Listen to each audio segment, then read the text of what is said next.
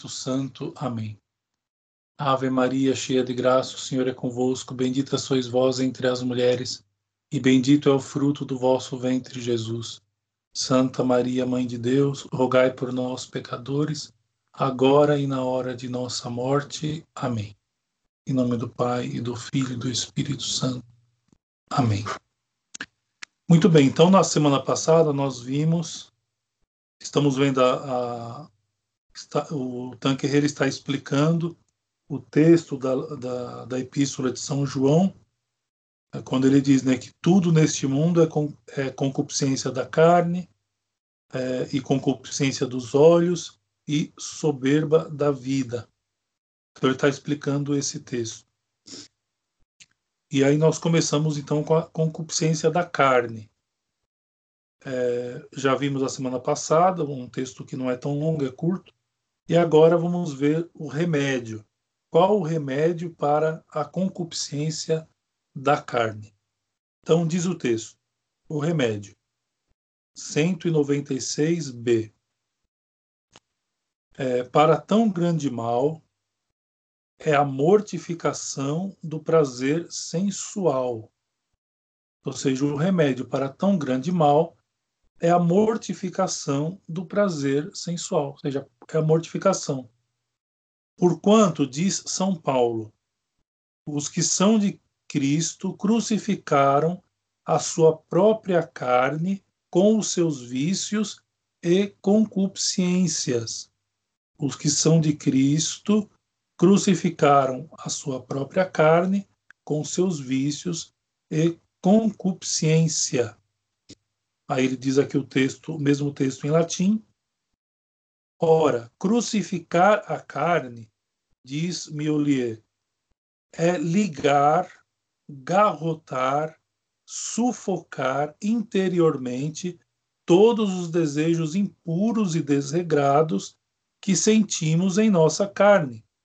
É também mortificar os sentidos exteriores que nos põem em comunicação com os objetos de fora e excitam em nós desejos perigosos. O motivo fundamental que nos obriga a praticar esta mortificação são as promessas do nosso batismo, que ele vai explicar mais para baixo. Então, ou seja, é evidente que para remediar a concupiscência da carne, nós temos que ser, é, nós temos que ter na nossa vida uma prática de mortificação muito forte. Em que consiste a mortificação? Consiste é, em nós anularmos ou procurarmos de algum modo anular algum dos efeitos da concupiscência carnal. Como que é feito isso? Através de jejuns, de abstinências, de outras penitências quaisquer, não é? E aí tem vários tipos, e aí cada um deve procurar com o seu diretor espiritual o modo de fazer uma penitência é, que mais se adeque à, à vida de cada um. Então, ou seja, toda, toda mortificação ela vai visar, então, es, é, abafar, não é? Diz aqui o, o Monsieur Ollier, é, ligar, agarrotar, sufocar. Essa palavra aqui, sufocar, é importante.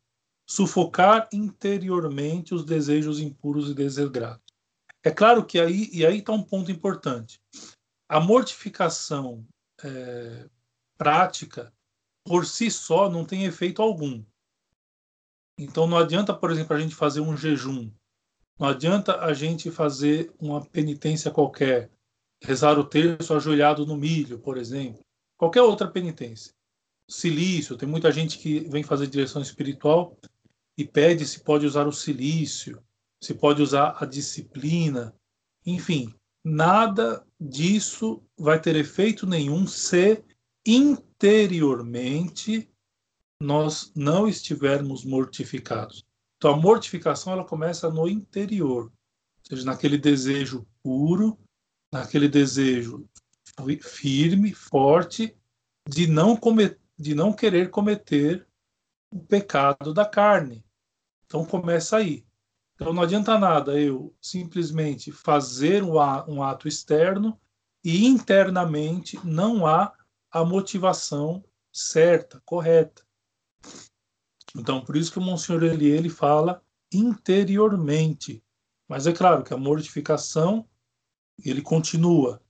É a mortificação dos sentidos exteriores. Então, ou seja, os sentidos exteriores passam pela mortificação. Agora, não adianta nada a mortificação exterior se interiormente nós não estamos mortificados. Então, essa é a, é a, é a grande questão. É, Nosso Senhor, no Santo Evangelho, é, ele vai dizer uma, uma, numa passagem, não me recordo qualquer, mas ele diz assim: se o teu olho, se o teu olho te leva a pecar, arranca-o e joga fora. Se, se, se o teu braço te leva a pecar, arranca-o e joga fora. É lógico, nosso Senhor não está falando isso literalmente. Nosso Senhor está falando da mortificação. Ou seja, nós temos que ser mortificados. Sem mortificação, não é possível vencer a concupiscência da carne. É impossível. Pode fazer várias tentativas. A pessoa pode estar, por exemplo, com a oração em dia, ela está rezando o terço todos os dias, ela, ela está fazendo as orações da manhã e da noite tudo direitinho, e ainda assim vai, vai, vai, vai praticar a concupiscência da carne. E aí a gente pergunta: o que, que está errado? Ou seja, o que, que está faltando? Qual que é o problema? Por que, que não se consegue vencer? Ora, está faltando o espírito de mortificação. A oração é fundamental, é claro. É evidente que a oração é fundamental. Sem oração, a gente não vence o pecado. Mas, quando nós falamos da concupiscência da carne, a mortificação tem que entrar junto com a oração. E ainda tem mais outras coisas que já já eu digo. Muito bem. Então, o primeiro remédio, né, a mortificação. Continuando então, 197. Pelo batismo, então porque ele está dizendo aqui, né, no final do 196, o motivo fundamental que nos obriga a praticar esta mortificação são as promessas do nosso batismo.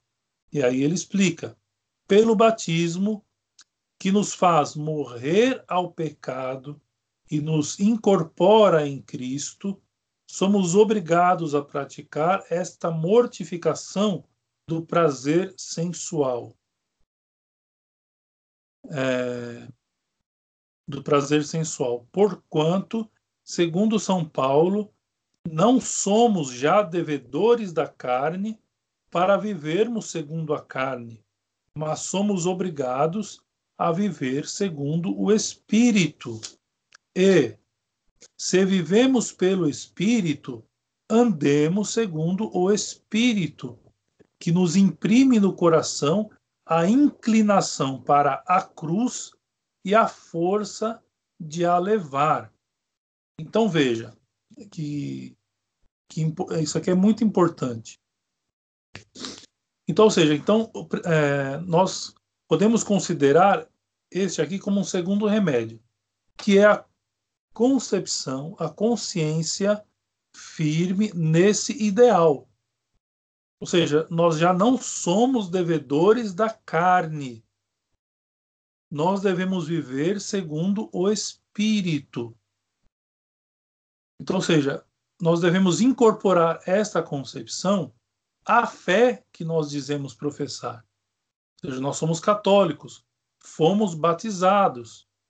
Né? Pelo batismo, nós morremos para o pecado. Então, que esta morte para o pecado seja real. Então, primeiro na nossa consciência. Então, ou seja, nós devemos ter a consciência de que não devemos mais pecar, que não devemos viver mais sob o jugo do pecado, mas devemos viver segundo o Espírito, esta concepção, esta consciência vai nos ajudar, inclusive, a ter aquele espírito de mortificação necessário para validar as mortificações exteriores. Continua o texto. O batismo de imersão, pelo seu simbolismo, é, o batismo de imersão, é, algumas igrejas orientais, ortodoxas, ainda utilizam esse, é, o batismo de imersão, é quando se é imersa, né, todo o corpo da criança ou da pessoa a ser batizada dentro de uma piscina ou dentro de uma de uma pia batismal bem grande, etc. É, a igreja no Ocidente optou para fazer o batismo é, como o nosso, o batismo de infusão. Mas, enfim, ele tá explicando, vai explicar aqui do simbolismo do batismo de imersão. O batismo de, de imersão, pelo seu simbolismo, mostra-nos a verdade desta doutrina. Imerso na água, o catecúmeno morre ali ao pecado e às suas causas, e quando dela é tirado, participa de uma vida nova, a vida de Jesus ressuscitada. É a doutrina de São Paulo. Mortos ao pecado, como poderíamos ainda viver no pecado? Ignorais porventura, isso é palavras de São Paulo, ignorais porventura que todos quantos fomos batizados em Cristo Jesus, foi na sua morte que fomos batizados? Porquanto fomos juntamente sepultados com ele pelo batismo em sua morte, para que, assim como Cristo ressurgiu dos mortos pela glória do Pai, assim também nós andemos numa vida nova. Vê mais uma questão de firmeza de fé, ou seja, nós acreditamos firmemente nisso, ou seja, que nós fomos mortos para o pecado, que nós ressurgimos com Cristo para uma vida nova, nós cremos nisso de fato? Ora, se nós cremos nisso de fato, isso será para nós uma força muito grande para vencermos a concupiscência da carne. Então, ou seja, temos que ter isso, temos que ter isso numa concepção muito firme, muito forte. Morremos para o pecado pelo batismo. E aí São Paulo pergunta, né? Como poderíamos ainda viver ao pecado? É uma realidade triste que São Paulo nota. Uma realidade triste, ou seja, aqueles fulanos foram batizados, é, morreram para o pecado, ressurgiram para uma vida nova em Cristo e continuam pecando. Ou seja, como é, que é, como é possível conceber uma, uma coisa desta? Agora, é lógico, isso é possível conceber quando nós vemos que existe uma fraqueza de fé daquelas pessoas que foram batizadas. Então, existe uma fraqueza de fé se nós cremos de verdade, nós vamos fazer de tudo para vencer o pecado. Nós vamos fazer de tudo para nos libertar da concupiscência da carne. Segue o texto. Assim, pois, a imersão batismal significa a morte ao pecado e a obrigação de lutar contra a concupiscência que tende ao pecado e a saída da água exprime a vida nova, pela qual participamos da vida ressuscitada do Salvador. O batismo obriga-nos, pois, a mortificar a concupiscência que fica em nós e a imitar a nosso Senhor Jesus Cristo, que, crucificando a sua carne, nos mereceu a graça de crucificar a nossa. Os cravos com que a crucificamos são precisamente os diferentes atos de mortificação que praticamos.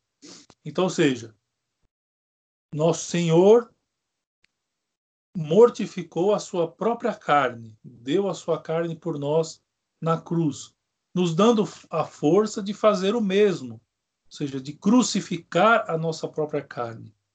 Ele diz aqui: os cravos com que crucificamos a nossa carne são os diversos modos de mortificação que existem.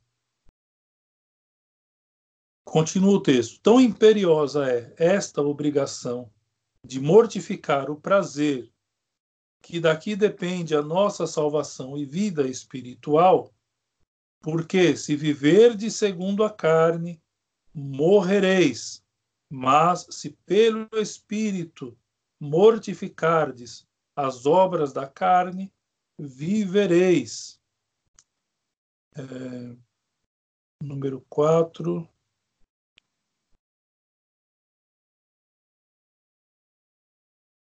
Bom, tem uma nota aqui que eu não estou encontrando. Aqui, Romanos, capítulo 8, versículo 13. Então, ou seja, se nós vivermos segundo a carne, nós morreremos. Mas se vivermos pelo Espírito, mortificando as obras da carne, nós viveremos. Isto é São Paulo que está dizendo aos Romanos, capítulo 8, versículo 13. Daí a importância da mortificação, ou seja, sem a qual nós não podemos vencer a concupiscência da carne. Para ser completa a vitória, continua o texto 198. Para ser completa a vitória, não basta renunciar aos prazeres maus, o que é preceito, e que é muito fácil. Ou seja, nós renunciamos aos maus prazeres. Então, a, essa renúncia é algo muito fácil, muito simples. É mister ainda sacrificar os prazeres perigosos que conduzem quase infalivelmente ao pecado, em virtude do princípio Aquele que ama o perigo, nele cai. Aquele que ama o perigo, nele cai. Mais ainda, é necessário privar-se de algum dos prazeres lícitos, a fim de robustecer assim a vontade contra a sedução do prazer vedado. Então, ou seja, a mortificação não vai consistir simplesmente em nós é, nos afastarmos do perigo objetivo, daquele perigo que nós vemos. Com a finalidade de fortificar a nossa vontade, nós também vamos nos privar, às vezes, de algum prazer que seja lícito. E que, efetivamente, quem quer que saboreia sem restrição todos os deleites permitidos, está bem perto de resvalar aos que não são. Ou seja, se nós não temos essa prática de mortificar esses deleites, né, alguns deleites são permitidos, cairá facilmente naqueles que não são. Muito bem. Então nós podemos acrescentar uma, um pontinho a mais nesse texto do Tanquerê. Ele não fala, por exemplo, aqui da questão da oração. Ele fala da mortificação, por um motivo simples. A mortificação é o principal remédio contra é, os pecados, contra a concupiscência da carne. Agora, cabe nós então acrescentarmos a oração e acrescentarmos uma, uma outra coisa que também é importante, que é a fuga das ocasiões de pecado. Então, são é, três pilares que sustentam a nossa luta, o nosso combate contra a concupiscência da carne. Então, a própria mortificação, que não basta, como eu disse e repito, não basta ela ser externa, ela tem que ser também interna. Então, a mortificação, a oração e, por último, a fuga das ocasiões de pecado. Então, esses três pilares, a união desses três pilares, é, nos ajuda a combater a concupiscência da carne. Muito bem. É, como é, nós falamos aqui sobre a vontade, então eu vou entrar naquele assunto que ficou pendente sobre é, as faculdades da alma. Então, nós vamos tratar agora é, das faculdades da alma, de modo bem resumido, é claro, para a gente entender o básico, e depois, é, com as informações que eu passar, vocês podem fazer uma pesquisa rápida na internet, né, que vocês vão encontrar com facilidade esse assunto. Bom, o que são as faculdades da alma? As faculdades da alma não são partes da alma, como muita gente é, afirma. Não, as faculdades, como o próprio nome já diz, são poderes que a alma possui. São faculdades que a alma, que é una, possui. E são muitas as faculdades que a alma possui. Porém, três são principais. Três são as faculdades principais e são as que geralmente se estudam. É, antes de, de, de continuar é, esse assunto é, das faculdades da alma, ficou alguma dúvida sobre os remédios da, da concupiscência da carne? Podem abrir os microfones e fazer, para a gente não, não quebrar os assuntos.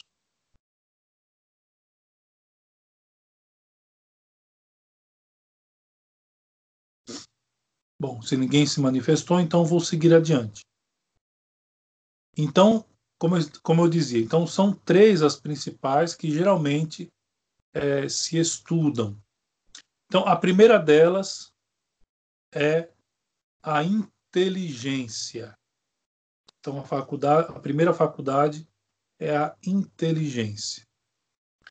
Então, ou seja, quando Deus cria o ser humano e dá ao ser humano uma, uma alma, um corpo e uma alma, estamos falando da alma aqui, Deus então dá algumas faculdades para dirigir a alma no caminho correto, no caminho do bem, no caminho de Deus, para direcionar o homem a Deus. Essas faculdades, elas podem se desviar elas podem se desviar e acontece frequentemente o desvio dessas faculdades. Como que acontecem esses desvios? Através de uma má formação dentro do seio familiar, que hoje, infelizmente, é muito comum. As famílias estão completamente desestruturadas. É, segundo, nos dias de hoje nós podemos acrescentar o fator escola, ou seja, as escolas elas perderam a capacidade de direcionar bem as faculdades da nossa alma. Terceiro, não só o ambiente familiar, mas todo o ambiente que nós vivemos, sobretudo nos primeiros anos, na primeira infância. Então, os amigos com quem convidamos, as famílias que frequentamos, os exemplos que nós recebemos das pessoas que conviveram conosco. Então, por conta de tudo isso, é possível que essas faculdades, em algum momento, é, se desviem. E é possível que permaneça de, é possível que permaneçam desviadas durante todo o tempo, durante toda a nossa vida. É, agora, por outro lado, é possível também que nós encontremos novamente o caminho correto. É possível isso. Então, como eu estava dizendo, então a primeira faculdade da alma, a inteligência. Então, ou seja, o que, que Deus quis quando nos deu esta faculdade da inteligência? A faculdade da inteligência nos serve para buscar a verdade. É para isso que serve a inteligência. A inteligência nos deve conduzir no caminho da busca pela verdade. E, infelizmente, é, no meio do caminho da nossa vida, nós encontramos muitas falsidades, muitas coisas que nos desviam do caminho da verdade suprema. Porque quando nós usamos a nossa a faculdade da nossa alma, a, a inteligência, para buscar as verdades nas coisas criadas, nós estamos, é, sobretudo, encaminhando a nossa alma para a busca da verdade suprema. E o que é a verdade suprema? É Deus. Deus é a verdade suprema. Nosso Senhor Jesus Cristo, ele se apresenta no Santo Evangelho. Eu sou o caminho, a verdade e a vida. Então, todas as vezes que nós utilizamos da nossa inteligência para fortalecer ideias, ideais, ideologias que fogem dessa verdade suprema, então nós estamos desviando o reto caminho da nossa inteligência. Então, daí a importância de ler bons livros, não quaisquer, quaisquer livros, de ler bons livros, de é, receber uma boa formação para aqueles que são pais, educar bem os seus filhos, sobretudo no caminho da fé, porque isso vai fortalecer a inteligência a não se desviar da verdade suprema, que é Deus nosso Senhor. É? Então, esta é a primeira faculdade da alma, a inteligência. É, nós amamos, nós vamos amar mais a Deus quanto mais nós entendemos, dizia Santo Agostinho.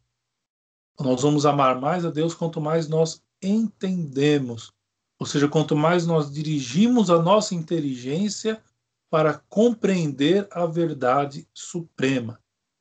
É claro que isso é muito difícil, mas no decorrer do nosso dia a dia existem várias verdades. Não é? E não existe essa história de o que é verdade para mim pode não ser para você. Isso não existe. A verdade ela é absoluta, ela é objetiva. Não tem como ser diferente. Se eu fecho a minha mão e digo a vocês, tem algo dentro da minha mão, vocês podem acreditar ou não. Vocês podem me taxar de mentiroso ou de verdadeiro. E no fim das contas, nesse caso aqui, por exemplo, eu não tenho nada na minha mão. Eu estou mentindo. Então não adianta dizer que aqueles que acreditam têm uma verdade, aqueles que não acreditam têm outra verdade. Não existe isso. A verdade ela é objetiva, é absoluta. Então quando nós afirmamos Deus existe, nós estamos afirmando uma verdade que é absoluta. Então, ou seja, aqueles que não acreditam em Deus têm a sua verdade? Não, eles vivem uma mentira que é diferente. Certo? Bom, e assim por diante. Então, todas essas verdades, como eu dizia, essas verdades do dia a dia, com as quais nós é, nos colocamos frente a frente todos os dias, é, vão ensinar, vamos dizer assim, vão direcionar, melhor dizendo, vão direcionar a nossa inteligência para a busca da verdade suprema que é Deus. Muito bem. A segunda faculdade da alma é a vontade, não é? Então, o que que Deus quis quando deu à nossa alma a faculdade da vontade?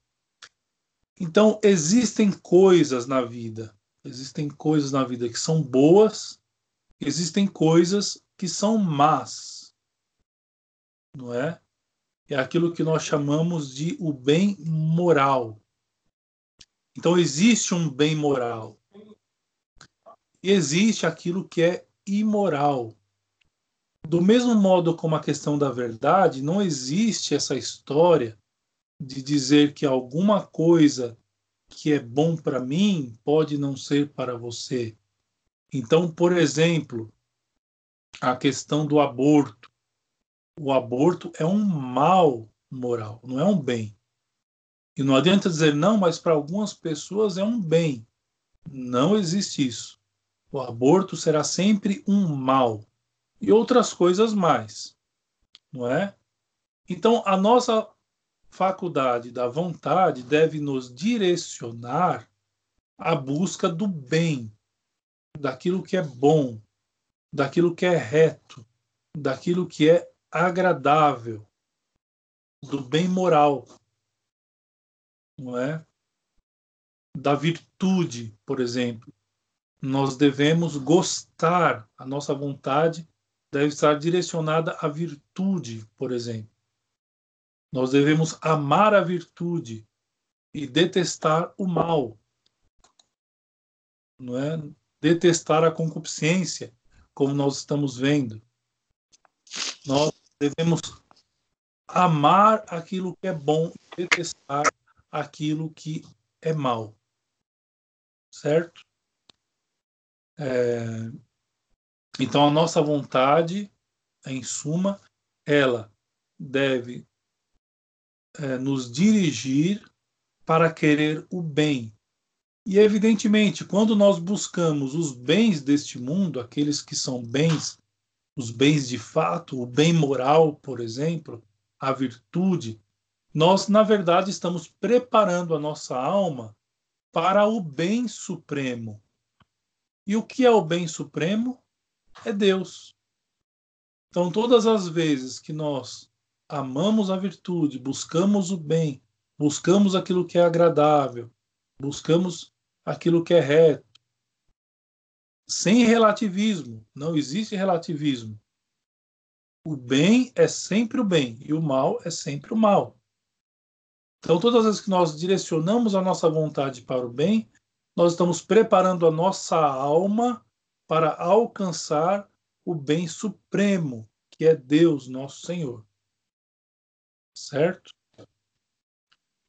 Então, ou seja, assim como a inteligência é, nos direciona para a verdade suprema, que é Deus, a nossa vontade vai nos direcionar para o bem supremo, que é Deus. É, a terceira faculdade da alma, que nós que, que sempre é, se lê nos livros, é a sensibilidade. É a sensibilidade. Então, o que Deus quis, a mesma pergunta que eu fiz para as outras duas, o que Deus quis quando deu à alma a faculdade da sensibilidade.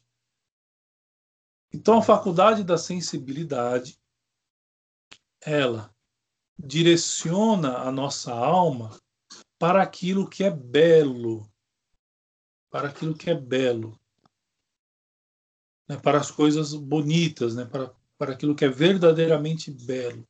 E sim, do mesmo modo como existe a mentira e a verdade, o bem moral e o mal. Existe também o belo e o feio. Existe. É? Então, existe aquilo que é feio, existe aquilo que é belo. E a faculdade da sensibilidade nos direciona para aquilo que é belo. É, então, há uma grande é, discussão hoje sobre a questão da música, por exemplo. Nós podemos afirmar que existe uma música que é feia e outra que é bela? Claro, sem sombra de dúvidas. E não é relativo também, não é algo relativo. É algo objetivo. Então, ou seja, existem algumas coisas que nós consideramos na melodia, na letra, que determinam que uma obra, que uma música seja feia e outra seja bela. Isso é algo objetivo, não é algo relativo. Ah, não, é feio para você, mas é bonito para mim. Não, não existe isso. A pessoa que está considerando que está considerando o feio como belo, ela está com sérios problemas. Ela está com a, as faculdades da alma todas distorcidas. Ela teve uma má formação em casa, com os amigos, na escola, no ambiente que viveu. Ela está com sérios problemas. Não é problema de saúde, evidente, mas ela tem que aprender a direcionar novamente a, a sua alma a sensibilizar-se com as coisas que são belas. É, sobre, por exemplo, a pintura, a arte moderna, por exemplo. É, nós olhamos, por exemplo, esses, esses Picasso, por exemplo, que é, um, que é um dos mais famosos, não é? Que, fazia, que, que faz aquela arte toda é, sem sentido, né? ou seja, não tem um objetivo, não tem um, uma proporção ali. Beleza é proporção, dizia São Tomás de Aquino. Então, ou seja, não existe proporção nenhuma nas obras que ele faz. Nós podemos analisar duas obras, pegar, por exemplo, um Michelangelo de um lado e Picasso de outro e dizer: Michelangelo é uma obra bela, certo? Picasso é uma obra feia. Se nós podemos fazer isso? É claro que podemos. Porque, como eu disse antes, não é algo relativo, é algo objetivo. A beleza, ela existe. Então, não tem como comparar um Michelangelo, um Rafael, é, mesmo um Leonardo da Vinci, não tem como comparar esses artistas com Picasso, por exemplo. É impossível. É um abismo que há entre, entre, entre, entre um e outro. É um abismo. Então nós temos que educar a nossa vontade a nos sensibilizar, perdão, temos que educar a nossa alma a nos sensibilizar com aquilo que é verdadeiramente belo. Como é que nós fazemos isso? Isso aí todo mundo pode fazer. Qualquer pessoa consegue fazer isso. Na sua casa, por exemplo, você vai comprar móveis, você vai mobiliar a sua casa. É claro que não precisa fazer de uma hora para outra, numa semana. Pode fazer aos poucos. Então, o seu guarda-roupa está velho, você vai comprar um guarda-roupa. Compra um guarda-roupa bonito, com linhas mais conservadoras, tradicionais. Quadros, além de, de retratos da, da família, que não vejo problema, coloca, por exemplo, um quadro de um castelo, de um soldado, de uma paisagem da natureza. Dizer, obras bonitas, né? Obras belas, que relatam, que relatam a realidade da cavalaria, do, do da monarquia, castelo, é, da natureza, enfim. Isso é uma coisa que todo mundo pode fazer. Vai comprar uma cama, não compra uma cama quadrada, compra uma cama com a cabeceira bonita, bem torneada, etc. Então são coisas que todos nós podemos fazer, inclusive aqueles que são pais, aqueles que têm filho, filhos, aqueles que têm filhos em casa, fazer os, os filhos crescerem vendo em volta de si coisas bonitas, coisas belas. Por que, que é importante isso? Porque também, assim como as outras duas faculdades, a faculdade da sensibilidade ela vai nos levar, vai nos direcionar para o belo supremo, que é Deus. Então, Deus é a verdade suprema, é o bem supremo, é a beleza suprema. Então, ou seja, nós não, temos somente uma faculdade que nos ajuda a direcionar para Deus. Nós temos três, é? aliás, todas, mas três principais que nos ajudam a nos encaminhar para Deus. Só que para isso, para isso, nós temos que, é, no caso das crianças, os pais precisam formá-las desde cedo a buscar a verdade, o bem e o belo. E nós e as, e as outras pessoas que descobriram essas coisas tardiamente, mesmo que tenham sido batizados pequenos, mas não chegaram a ter uma boa catequese, não chegaram a ter uma boa formação em casa, também vive numa família desestruturada, etc e tal, e agora está descobrindo essas coisas, ora, então é, é possível se reeducar, é possível voltar a direcionar a inteligência para a verdade, a vontade para o bem e a sensibilidade para o belo. É possível fazer isso ainda. E através de coisas práticas. Não é? Então, ou seja, e aliás vai encaixar muito bem com o que acabamos de falar sobre a mortificação. Então, como é que nós é, encaminhamos a nossa inteligência para Deus? Estudando coisas boas, lendo a vida dos santos, lendo os escritos que os santos escreveram, estudando o catecismo, ou seja, a nossa doutrina, o que nós cremos, não é? é a formação de filosofia, de filosofia é importantíssimo, sobretudo a, a filosofia aristotélico-tomista. Então, é lógico que é difícil estudar sozinho, mas tem alguns que são autodidatas, conseguem. Outros precisam de auxílio de algum professor. Enfim, isso é uma questão de combinar, etc. Então, a importância filosófica, a, a, a educação filosófica. Então, ou seja, todas essas coisas vão ajudar a encaminhar a inteligência para a verdade. Isso todo mundo pode fazer. Todo mundo consegue fazer. Não é algo é de outro mundo, não é algo impossível de se conseguir, não é? Essas aulas mesmo, mesmo que estamos tendo aqui às segundas-feiras, essas aulas nos ajudam a direcionar a nossa inteligência.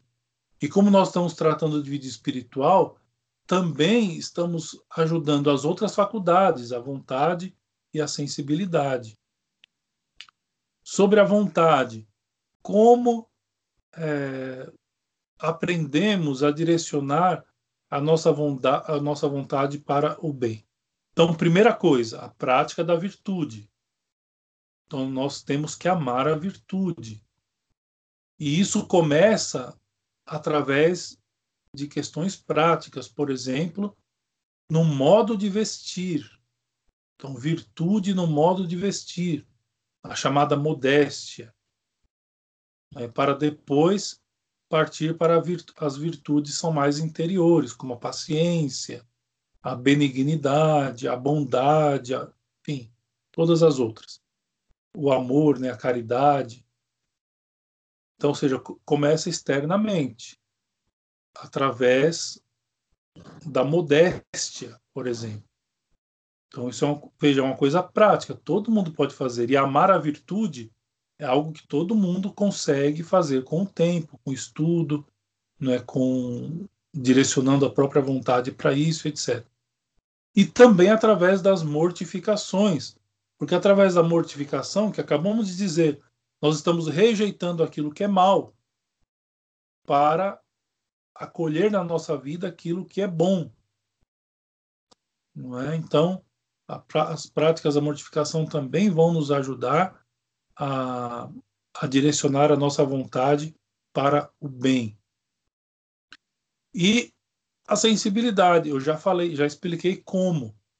Ou seja, o modo como a gente arruma a nossa casa, é, deixar as coisas sempre ordenadas, organizadas, bons quadros, ter quadros bonitos em casa que refletem né, uma, uma, uma beleza natural, é, as pinturas mesmo, né, ou seja, como nós pintamos a nossa casa, é, as cores que nós usamos, enfim, aqueles que têm casa própria, como arrumar uma fachada da, da casa para ela ficar mais bonita. Então, tudo isso é possível. Tudo isso é possível. Não são coisas tão difíceis de se conseguir. Ou seja, nós conseguimos é, fazer com que a beleza reine dentro do nosso lar. E assim as pessoas que entram em contato conosco vão beber dessa mesma beleza, vão achar bonito, vão começar a copiar. E isso é uma coisa boa. Assim como as pessoas é, nos imitam certas virtudes que praticamos, né? então, é, quando nós copiamos essas coisas boas, isso não é inveja. Ou seja, isso é exemplo, é testemunho, isso é algo bom. Então, nós devemos é, ter essas práticas é, na nossa vida. E assim direcionamos a, a nossa alma para a verdade suprema, para o bem supremo e para a beleza suprema, né, que é Deus. Deus é a verdade, Deus é o bem, Deus é a beleza suprema. Tá bom? Eu creio que, lógico, foi muito resumido, teria muito mais coisas para falar, mas eu creio que eu falei o fundamental e o suficiente para direcioná-los a, a, ter uma prática é, diferente. Lógico que muitos já praticavam isso, mas para aqueles que não, a ter, assumirem uma prática diferente a partir de hoje. Bom? Então agora sim eu abro os microfones. Faltam 10 para as 10. Eu abro os microfones para vocês participarem, fazerem perguntas, etc.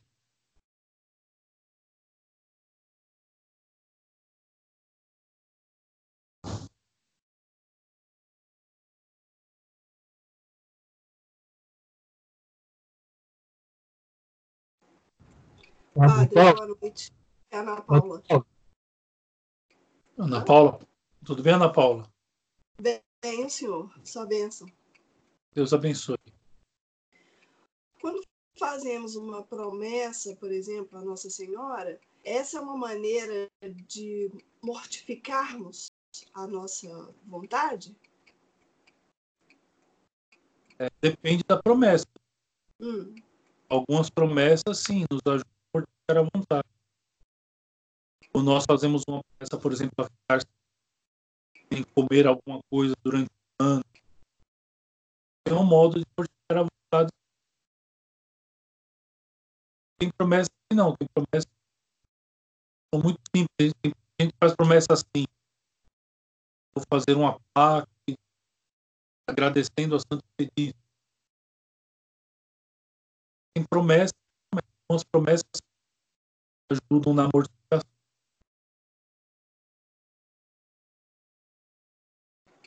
Entendi. Obrigada. Mais alguém ia dizer?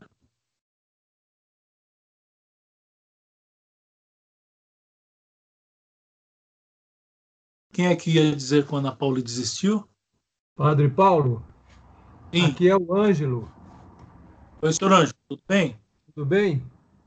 É só para mandar um abraço para o senhor, dizer que aqui está tudo bem, que sentimos sua falta e que quando puder eh, fazer, nos fazer uma visita, né? Nós somos sempre muito gratos ao Senhor, eternamente gratos pelo trabalho que começou aqui, né? Que está sendo, está é, crescendo cada vez mais, né? É só isso, mandar um grande abraço para o Senhor, pedir sua bênção. Que bom, ficou feliz que os trabalhos estão crescendo. Eu também é, muito, me sinto sempre muito grato com a acolhida que todos os senhores me deram aí em Belo Horizonte. E eu, eu havia dito né, no início, está prevista a minha ida para Belo Horizonte dia 21 de dezembro, que eu vou fazer o casamento do Leandro e da Lohane. É, e aí eu não sei, eu posso ficar alguns dias a mais para a gente conversar, fazer alguma confraria, alguma coisa do tipo. Bom, ou antes também, né? Se, se programarem algum evento, precisarem de alguma palestra em loco e quiserem me chamar, eu estou tranquilo, estou disponível. Mais alguma pergunta?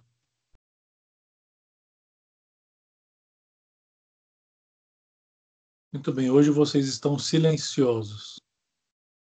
Estão bem quietinhos hoje. Muito bem. Eu espero ter é, ajudado é, vocês a compreender alguma coisa hoje. Então, segunda-feira que vem, a gente continua, né, se Deus quiser. O tema vai ser é, a concupiscência é, dos olhos, o número 199. Nós continuaremos a partir daqui. Né? Então, é, agradeço a paciência de todos em me ouvir é, e que Deus abençoe a todos. Vamos rezar uma Ave Maria. Ave Maria, cheia de graça, o Senhor é convosco. Bendita sois vós entre as mulheres, e bendito é o fruto do vosso ventre, Jesus. Santa Maria de Deus, dai por nós, ore na morte. Amém. Nome do Pai, do Filho e do Espírito Santo. Amém.